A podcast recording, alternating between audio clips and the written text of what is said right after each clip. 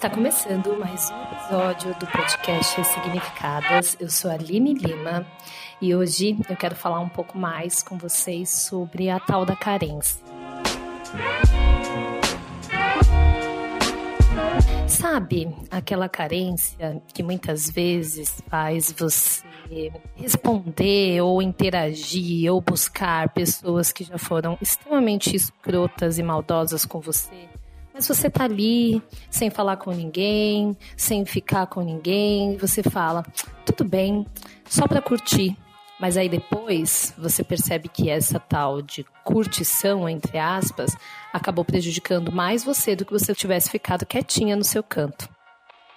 Pois é, várias vezes na minha vida eu sabia que a pessoa não era bacana, sabia que ela já tinha pisado na bola, sabia que ela não estava nem aí para mim. E eu, por carência, ia lá e falava: "Não, vou tentar, né? Não tô fazendo nada, é só pra tô no controle da situação". no controle da situação. É muito estranho, né? A gente pensar que muitas vezes a gente acredita estar no controle, a gente acredita estar tomando decisões que são conscientes que são firmes, quando na verdade a gente está agindo de uma forma totalmente inconsciente, totalmente pautada pelas nossas dores, pela por toda essa domesticação que a gente foi, né, criada para ser mulher, para encontrar o príncipe encantado, para aceitar migalhas. Por isso que eu acho que é importante a gente conversar sobre essa carência. Eu sei que essa carência, né, ela opera e acontece de forma muito diferente para cada um de nós. Muitas vezes a gente, no campo da amizade também, acaba aceitando pessoas que não são amigas, que não merecem o nosso carinho, o nosso amor, também para não ficar sozinha. E aí a gente volta para aquela questão, né, do ser aceito, ser amado. Muitas vezes por carência também e por essa necessidade no trabalho, na família, a gente se sujeita sujeita a situações porque a gente acredita que se não passar e se não aceitar certas coisas, as pessoas não vão gostar da gente. Percebe que quem acompanha aqui o podcast pode perceber que a gente dá várias voltas, várias voltas, várias voltas e a gente acaba chegando nesse lugar, né? Do querer ser amada, de querer ser cuidada, que faz com que muitas vezes a gente se ferre, né? E para essa conversa, eu achei interessante convidar uma mulher, né, que faz parte da nossa comunidade Ressignificadas, para entender um pouco mais como que essa carência opera, né? O que que essa carência já fez na vida dessa mulher, né? E como eu tinha comentado já com vocês alguns episódios, de vez em quando eu quero trazer vocês aqui pra gente conversar, pra gente trocar, pra gente trazer outros lugares, outras perspectivas de como esses temas que a gente trata, eles acontecem de formas muitas vezes diferentes, mas com grandes semelhanças na vida de todas nós. E aí, quem é a nossa convidada de hoje é essa mulher maravilhosa, a Marina, né? É uma mulher que vai trazer pra gente aqui sua vulnerabilidade, sua verdade, e a gente honra muito. Eu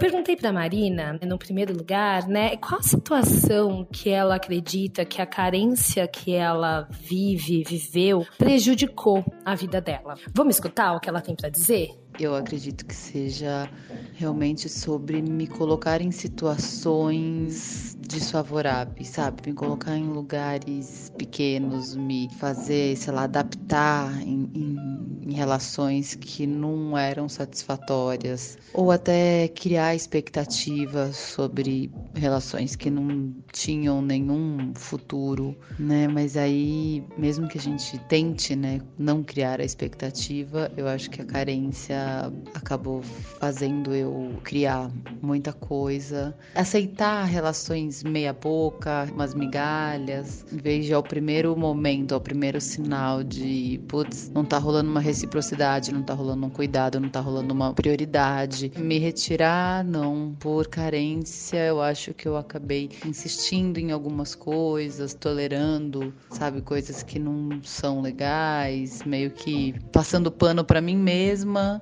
em situações que no fundo eu sabia que não estava legal, mas me mantinha, a carência me mantinha. E uma outra coisa é meio aceitar, às vezes, alguma. Não é nem um relacionamento, às vezes sair com alguém, sabe, encontrar com alguém ou topar certas condições que para mim não estavam boas, não estavam confortáveis, mas ah, vai que depois eu não tenho outra oportunidade, né? Ah, vai que depois ele não quer mais, sabe? Uma coisa meio assim de tipo, ah, deixa eu aproveitar que tem agora e vou. E aí, cada vez mais isso para mim não não serve e me faz mal quando eu faço, sabe? Mas eu acho que assim, isso vem muito da carência junto com, sei lá, uma síndrome da impostora, talvez, uma coisa de é o que tem. Vou me contentar com é o que tem, porque senão não tem nada.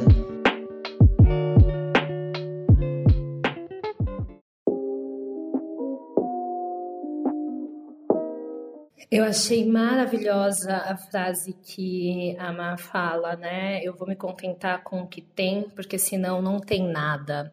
Gente, para aí um pouquinho e faz aí um, um rebobina a fita aí do filme da sua vida e, e se recorda quantas vezes você não se falou cara, eu vou me contentar com isso, né? Também, pelo menos ele gosta de mim, pelo menos ele me liga, pelo menos ele me acha bonita. Quantas vezes, nossa, olhando aqui o meu filme e escutando a Má falar, eu percebo que geralmente antes de eu me fuder, eu tinha um pensamento desse tipo, do vou me contentar com o que tem. Esse medo, né, de impor, esse medo de colocar aquilo que eu acredito, os meus valores, me valorizar e as pessoas se afastarem de mim, faz com que a gente viva isso isso, né? A Má fala também, né, de a Cadência ter colocado ela em lugares pequenos. Eu acho isso bastante marcante. Quando a gente pensa em lugares pequenos, assim, uma imagem, imagina um lugar que é pequeno, um lugar onde você precisa se espremer, onde você não consegue respirar direito, onde você não consegue se mexer, sabe? Um lugar bem pequeno, um lugar apertado. Agora imagina a gente se colocando em relações que são lugares pequenos, relações que não permitam que a gente seja quem a gente é, que não permita que a gente fale o que a gente pensa, que não permita que a gente expresse as nossas emoções. São essas relações que normalmente a gente se coloca por conta da carência. E vai ficando, e vai ficando. E uma hora a gente se acostuma com lugares pequenos.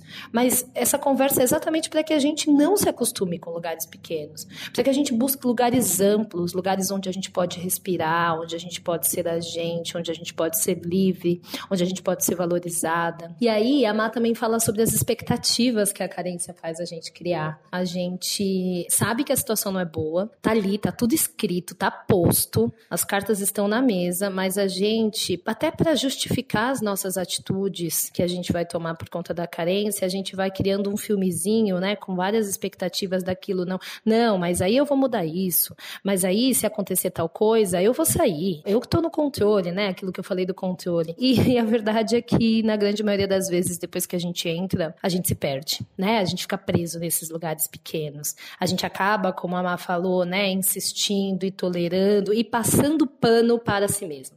Passando pano para si mesmo, achei incrível nessa fala da Má, porque é, é o que a gente faz, né? A gente não quer reconhecer que a gente está errando, a gente não quer reconhecer que, poxa, mais uma vez eu caí nessa, mais uma vez eu tô me colocando nesse tipo de situação.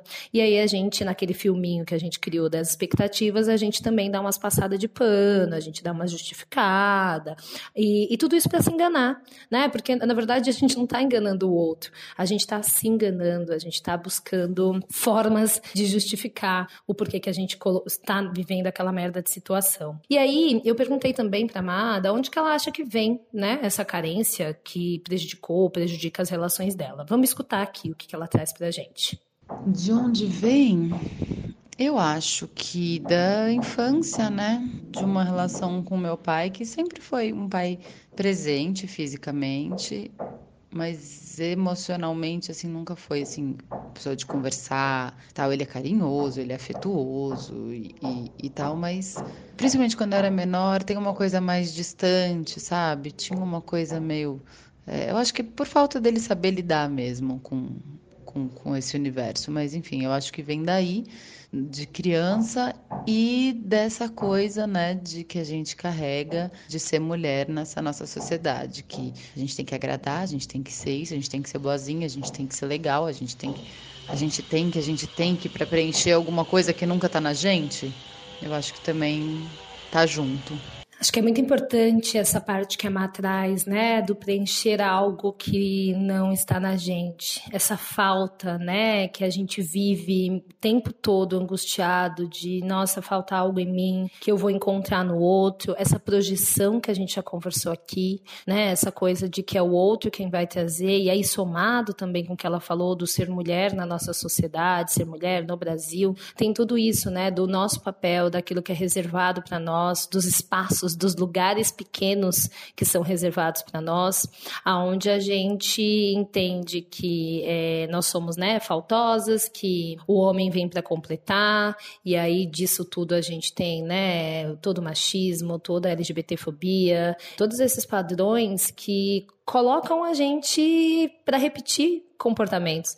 Se a gente parar numa roda de conversa, se a gente tivesse agora, vocês que estão escutando, a gente todas, né, sentadas numa, num lugar, tomando chá, tomando um vinho, e a gente estivesse falando sobre isso, eu tenho certeza que a gente ia trocar muitas histórias parecidas, que a gente ia olhar para esse lugar de falar, poxa, sempre falaram que eu não podia, sempre falaram que esse era o meu lugar, né, e eu nunca imaginei que existia relações diferentes. Então, é, mais uma vez, esses lugares pequenos a gente precisa quebrar essas paredes, né? A gente precisa retomar, pegar esse filme que eu falei para vocês de ver da história de vida de vocês, que eu sempre falo da história emocional, e voltar lá, né? Como a Má falou, ela falou, poxa, é da minha infância.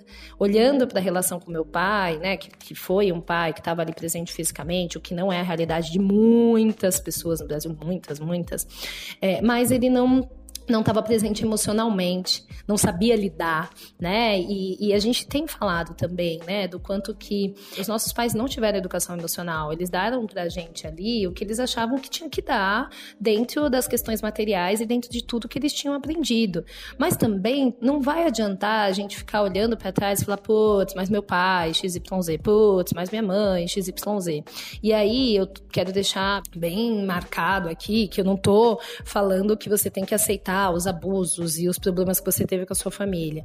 Eu estou falando muito num sentido da gente é, assumir, ser protagonista desse nosso processo de educação emocional, né? Ser protagonista de, de quebrar essas paredes desses lugares pequenos para ampliar o nosso espaço físico, emocional, de vivência, de relacionamentos. Então, o, o convite de hoje, assim, com, com essa troca incrível, com esse olhar da, da Mar, com essa possibilidade de refletir sobre esse assunto, é que você pesquise aí na história da sua vida. Quais são os lugares pequenos, apertados, que você se colocou ou está por carência?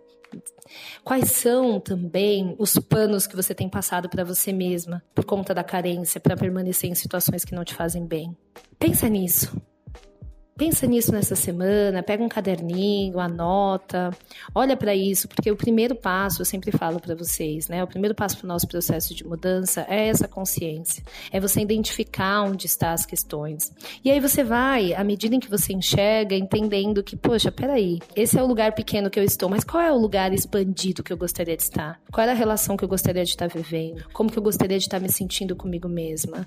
E aí, quando você coloca essas duas imagens, esses dois filmes passando juntos, você percebe que não é bacana viver esse filme do lugar pequeno, da, da carência, daquilo que a gente se sente imóvel. E aí você tem a oportunidade de falar, poxa, então eu quero ir para esse outro lugar. E é para esse outro lugar que eu quero te convidar aí a partir desse processo de consciência.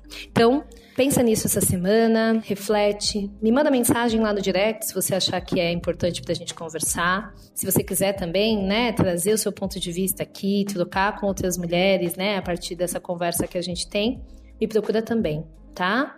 Uma outra coisa, se vocês acharem que esse tema faz sentido, que o que a gente está falando aqui no podcast faz sentido, eu convido vocês para a jornada Transformando Dor em Potência, que é a jornada da ressignificada de sete semanas, onde a gente passa por todo esse processo de reestruturação, de educação emocional, onde você cria suas próprias ferramentas para lidar com isso.